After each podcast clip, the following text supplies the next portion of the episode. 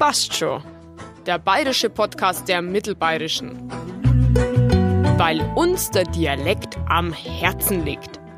Mit Dialektpapst Professor Ludwig Zehetner Babidere. und dem Bezirksheimatpfleger der Oberpfalz Dr. Tobias Appel. Grüß Gott.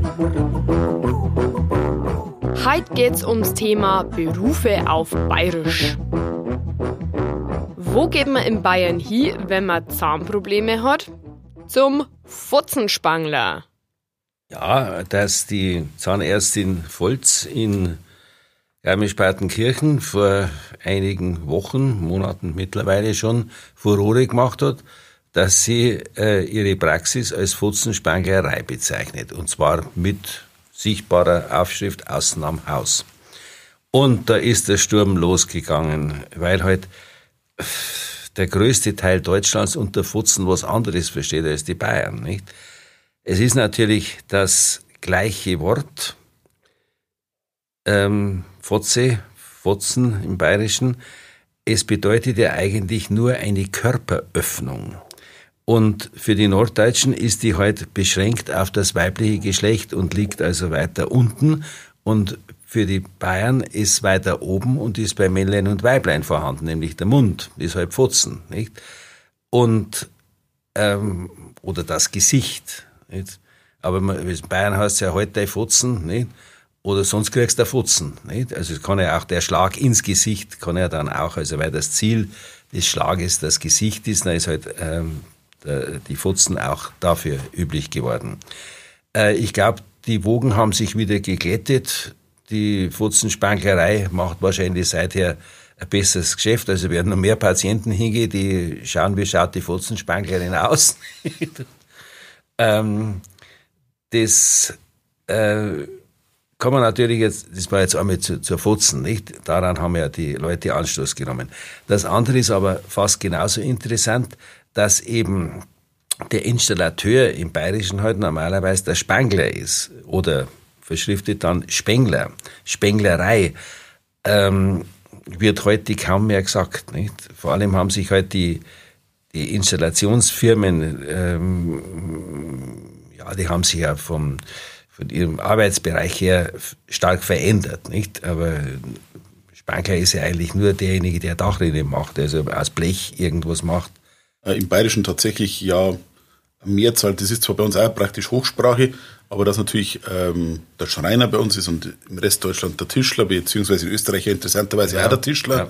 Ja. Ähm, oder halt auch der, der Metzger, der in Österreich halt vielleicht noch Fleischhauer hat und äh, woanders halt ähm, ja, Fleischer, Fleischer, Fleischer, Fleischhauer. Wobei in den Quellen bei uns früher auch Fleischhauer ganz, ganz ein mhm. übliches Wort war. Also wenn man so früh Neuzeit anschaut, waren die Fleischhauer, mhm. ähm, mhm. war weit verbreitet. Da, da hat es halt unterschiedlichste Bezeichnungen für die unterschiedlichen Metzger gegeben. Ja, ja. Ähm, aber das finde ich schon interessant, dass auch, ja, dass da ein paar Berufe gibt, die bei uns ganz normal in der, in der Hochsprache, am Firmenwagen, ähm, am Briefkopf äh, halt Bezeichnungen haben, die es jetzt äh, sonst im restlichen Deutschland nicht haben. Und meistens steht ja auf dem Meisterbrief, der im Geschäft hängt, hast ja dann auch ähm, Meister XY der Fleischerinnung ja, ähm, ja.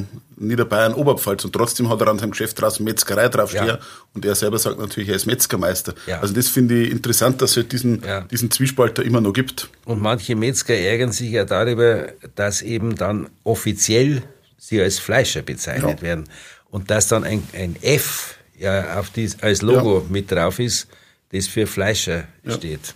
Gut, die Berufe haben sich natürlich wahnsinnig geändert. Die letzten Jahrzehnte die ganzen agrarisch geprägten Berufe und die, die, die kleinen Zusatzberufe, die man heute halt als Landwirt gemacht hat, um noch ein bisschen was dazu zu verdienen, die sind natürlich weitestgehend weg. Dadurch sind die Wörter auch ein bisschen gefährdet, wobei es im Großen und Ganzen äh, schon die, die Wörter sind, die man immer noch verwendet. Aber es hat halt natürlich Störschneiderin ähm, oder Störschneider, das gibt's halt heute nicht mehr, weil niemand mehr auf die Steuer geht. Ähm, und äh, solche Begriffe fliegen halt dann weg, weil es halt die Berufe nicht mehr gibt. Dafür gibt's halt, aber das ist ja auch schön, weil man ja dann doch auch die neuen Berufe und Berufsbezeichnungen doch irgendwie in Dialekt auch einführt oder zumindest dialektal ausspricht, dass halt dann ähm, der Mechatroniker, das macht halt dann trotzdem bayerisch, wenn es einer halt bayerisch ausspricht oder der IT-Fachmann oder da gibt's natürlich dann alle möglichen, wie früher halt auch, für jeden Beruf, glaube ich, die, das, das, das was du jetzt auswollst, die, mhm. die eher Schimpfwörter über den Beruf oder wo man halt, ja, ja. äh, mein Fotzenspangler ist in gewisser Weise auch ähm, ja eigentlich ein, ein, humoristisch, ein humoristischer Ausdruck ja, eines Zahnarztes sicher, oder, oder, sicher. oder eher vielleicht sogar,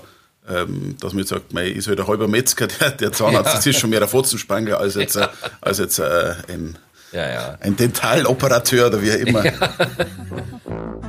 Und bei unserem nächsten Beruf war man früher eigentlich mehr fürs Grobe zuständig. Ähm, ich glaube, kaum ein Friseur hört es gern, wenn er als Boder oder gar als Boderwaschel bezeichnet wird.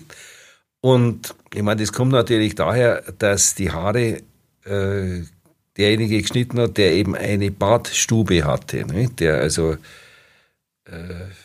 ja, Bader im eigentlichen Sinne gewesen ist, wie die berühmte ähm, Agnes Bernauer war, der Baderstochter von Augsburg, glaube ich. Ne? Und es war ein angesehener, glaube ich, ein angesehener Beruf sogar, nicht, der, der Boder. Aber heute ist, äh, ich glaube, man macht keinem Friseur Freude, wenn man ihn als Boder bezeichnet. Nicht? Ich sage natürlich immer, daheim sage ich immer, jetzt glaube ich, wäre es mal wieder Zeit, dass ich zum Boder gehe. Nicht? Und äh, es gibt einen schönen Spruch, äh, wie viel 99 Schüllehrer und ein Boder sind 100 Narren. Aber der Boder ist immer irgendwie auch ein bisschen bespöttelt worden. Nicht? Ja, er hat natürlich früher auch unterm Chirurgen praktisch alles gemacht. Ja. Ähm, und da habe ich eine schöne Geschichte von einem früheren Mieter meiner Oma. Ähm, der war im Urlaub im Schwarzwald. Und dann hat er sich gedacht, so, jetzt habe ich Urlaub, jetzt habe ich Zeit, jetzt hocke ich mich mal beim Boder rein, beim Friseur rein und hat sich dann reingehockt und war als nächster Druck gewesen und hört, wie der neben ihm einen Preis zahlt für eine normale Frisur, die für einen Mitteloberpfälzer unvorstellbar ist, dass man so viel Geld für eine Frisur ausgibt. Und dann war er als nächster dran gewesen und hat sich gedacht, wir kommen jetzt da wieder raus.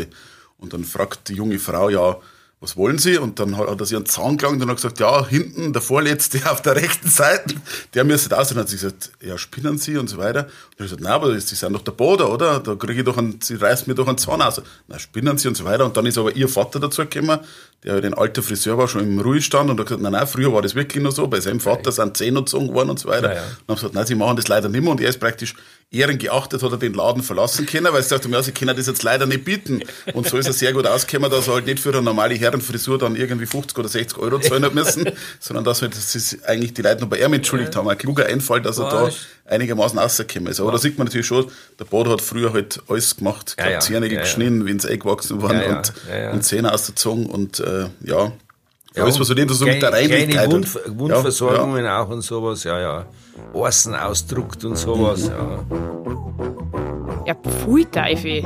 Reden wir doch lieber über was anderes. Also was natürlich schon auch interessant ist, ich glaube, es sind früher halt die Viehhändler, äh, weil die im, im ländlichen Raum halt schon verschiedenste Funktionen haben, weil sie oft die einzelnen, die einzigen sind, die, ähm, die die Nachrichten von Dorf zu Dorf bringen können und dann halt als Schmuser oft mehr Geld verdient haben wie, wie mit dem Viehhandel, aber halt dann auch mit dem Viehhandel dann schon halt immer Typen waren, oder nicht immer, aber oft halt Typen waren, wo halt so dann ein bisschen als ja, so das Schwarz- oder Graugeschäft ähm, Einzug gehalten hat, auch in die dörflichen. Deswegen waren die natürlich immer ganz, ganz markante äh, Typen Und sozusagen. Waren natürlich auch äh, Partnervermittler, nicht? ja, Schmuser, ja. Ja, Schmu ja, die haben äh, Vie Viecher haben sie auch geschmust, nicht? so. Und, oder, ja, Schmuser sagt man halt auch nicht mehr. Aber früher hat es in der Hollertau ähm, ja Hopferschmuser gegeben. Inzwischen liegt ja der Hopfenpreis fest, nicht? Äh, Jahre im Voraus. Aber früher hat es Hopfenschmuser gegeben, die haben also mit den Bauern verhandelt, äh, bisschen billiger kriegen oder der Bauer hat natürlich geschaut, dass er einen Hopfenpreis auftreibt, aber das waren Schmuser.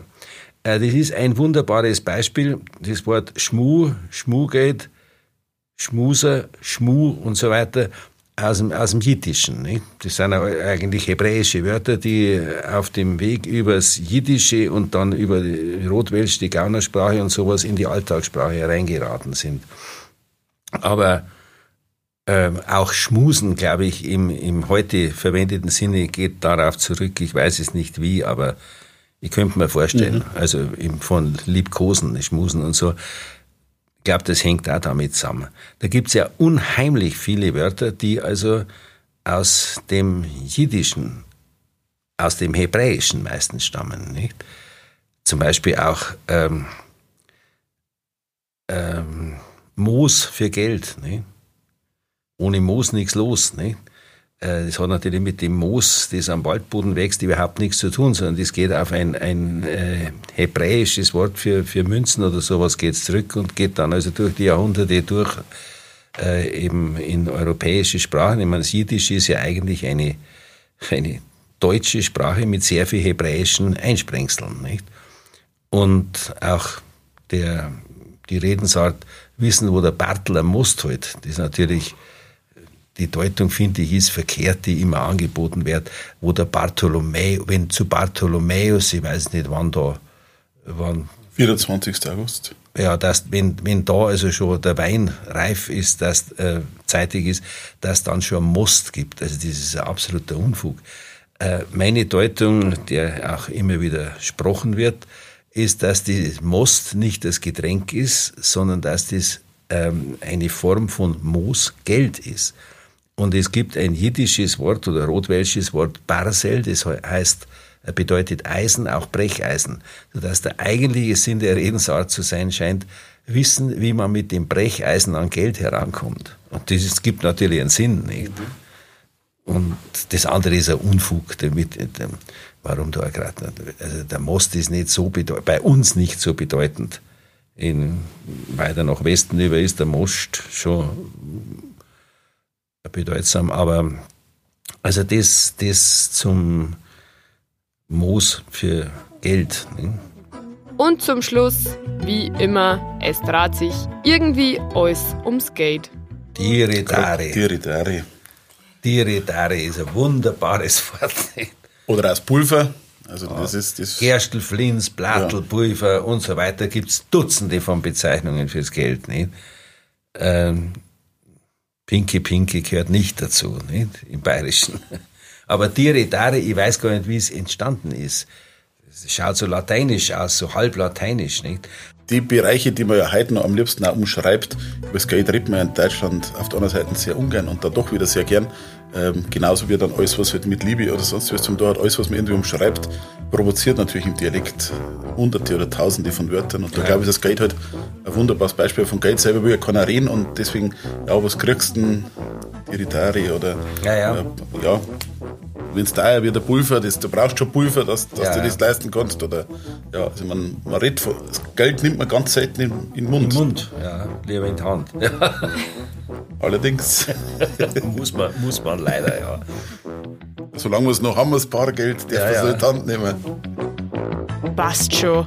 Schön, dass dabei wart beim bayerischen Podcast der Mittelbayerischen. Bis zum nächsten Mal.